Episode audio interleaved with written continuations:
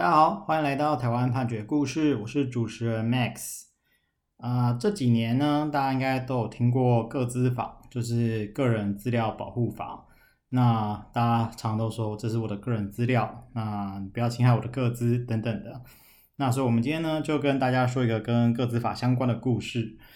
啊、就是有一对夫妻呢，就是先生叫阿斌啊、太太叫安安。他们两个呢，就是结婚了。结婚了之后呢，他们在一百零一年十二月二十四日圣诞夜的时候呢，他们就离婚了。呃，但是呢，这个阿斌呢，他因为安安他在离婚之后，他没有去给付这个子女的抚养费，他就心生不满，他就是呃，利用网际网络注册了一个叫陈怡洁的名字啊，就是在脸书上使用，呃，等于算是小号这样子。然后呢，他再用这个陈怡洁的名义呢，他去发布了一些贴文。那这些贴文呢，可能内容有涉及到一些呃，涉及到安安他的私德哦，要跟公共利益没有关系的文字。那贬损了安安的人格还有社会评价，然后被安安发现之后来提告。啊、到底是哪样的贴文呢？我们这边就是摘录了部分哦，这样包括说。呃，这个安安他在外面欠债权人谢先生啊四十九万多，恶意不还啊，欠钱不还啊，啊，自己另外嫁人，自己小孩就不用养了吗？哦，这样小孩是不是你生的啊？不养带什么小孩啊？啊，等等之类的文字。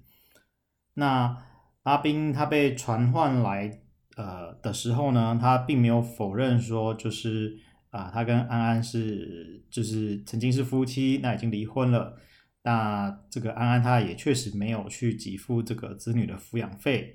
那阿斌确实有对这个安安提出给付抚养费的民事诉讼。那但是他说呢，这个陈怡杰呢并不是他的啊，他这个账号跟他没有关系，大概是这样。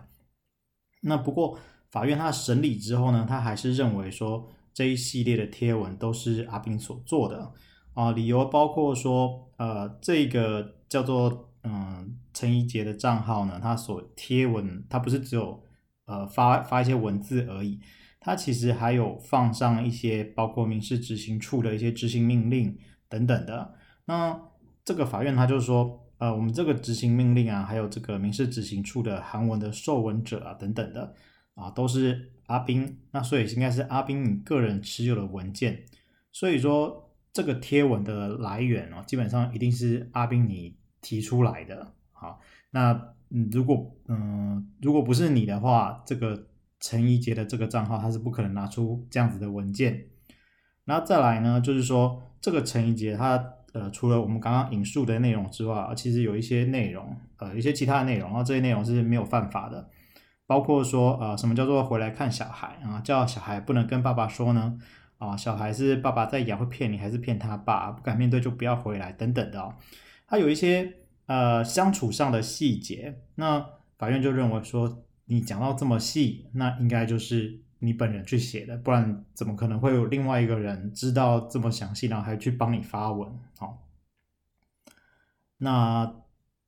这这个部分，法院就认为说啊，呃，你用陈怡洁的名义来发表这个贴文呢，但是这个安安他并不是公众人物哦，然后他的。这些部分的言论的内容，就只有涉及到安安他个人的私生活，跟这个公共利益是没有关系的。即使安安他确实是没有支付子女抚养费啊，但是从这个社会的共同生活规范来说，他并不会对于嗯其他的社会大众造成怎样的不利益，所以呃，你不太应该是去传述这样子的事实。所以呢，法院他就认为阿斌的行为呢，他是犯了诽谤罪。他认为说，呃，就算是你对于呃安安他这样子的行为啊，他拒绝付子女抚养费的行为，他感到很不满，你也不能够就是用这种方式来面对，你应该还是要等待这个法院的强制执行程序啊，那法院就说，你这个始终否认犯行啊，就是其实证据已经很明确了哦。那但是你都否认，然后还说不是你做的这样子，所以他认为是没有悔意，他就呃判处了两有期徒刑两个月，但是可以一颗罚金。好，那听到这边大家可能就会有一个疑问哦，我开头就是说这个东西跟个资法相关，那跟个资法相关的部分在哪里？其实就是在这个判决里面，它有一个不令为无罪预知，不令为无罪预知的部分，就是说，呃，我们判决它其实会有个主文嘛，告诉大家有罪或是无罪。那呃，因为本案是一个有罪的判决，那但是呃被起诉的部分有一部分要做无罪。那如果主文里面又写有罪又写无罪，那读起来就会让人很困惑。所以在这种状况呢，法院的判决里面它就会有一个不令为无罪预知，也就是说阿宾他呃有因为违反各资法部分而被起诉，但是呢呃法院认为这部分是无罪的。好，那这个部分他被起诉的行为是什么呢？呃，检察官认为说哈，就是阿斌他是以这个陈怡杰的账号。登入脸书，在不特定多数人足以共见共闻的浏览页面呢，张贴这个安安的照片啊，还有载有就是安安本名的这个执行命令，还有执行处函。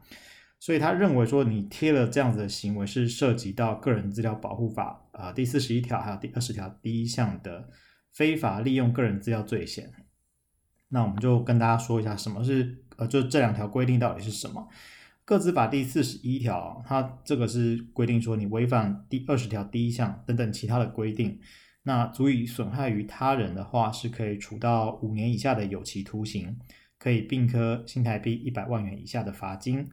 那呃，二十条第一项又是什么呢？它是说，呃，非公务机关对个人资料之利用，除第六条第一项所规定的资料外，应于搜集之特定目的必要范围内为之。啊，简单来说，就是我们我们这些私人，我们都是非公务机关，我们取得了其他个人资料之后，那我们只能够在这个特定目的的必要范围内去使用。好，那呃，今天这个阿斌呢，他应该说从检察官的立场来讲，阿斌呢，他去取得了这些执行命令，上面有安安他的前妻的一些这个个人资料，那。取得的目的并不是要让他公之于众，而是让你去做一些强制执行的程序，所以检察官认为这样是有违反的哦。啊，但是法官呢，他是认为说，呃，从这个个人资料保护法它的修法历程，还有它的目的，你违反个人资料保护法的这个处罚呢，呃，应该是要去限缩，再说你呃侵害了他人财产上的利益。你不可以扩及到这个侵害呃精神、人格等等非财产上的利益，才符合这个法律的解释。所以呢，呃，法院他就认为说，阿斌他虽然呢有在这个贴文后方啊附上这个照片啊资料啊，揭露了一部分这个关于安安的个人资料，但是呢，他是因为这个安安他没有支付子女的抚养费，因而心生不满而揭露了这些个人资料。法院认为说，没有办法推断说他在行为的时候有想要去损害安安财产上的利益，那也没有认为，也没有证据可以证明阿斌因为这件事情有获得什么样的利益，所以呢，法院最后就是认为说他并没有去违反啊、这个个人资料保护法第四十一条的主观要件，所以呢。呃，就算是被告的行为对于呃安安的这个隐私等等人格权有侵害哦，那安安也应该要呃另外从民事诉讼的方式去去呃请求这个损害填补，而不是呃透过个人资料保护法方式来处以刑事这样的责任。好，那这个是。呃，我们今天跟大家分享的故事哦，那是取材自台湾台南地方法院一百零九年度诉字第五百七十四号的刑事判决。那我们每周一都会更新，也欢迎大家有意见可以回馈给我们，或是告诉我们你们想要听的主题。我们下周再会，谢谢大家。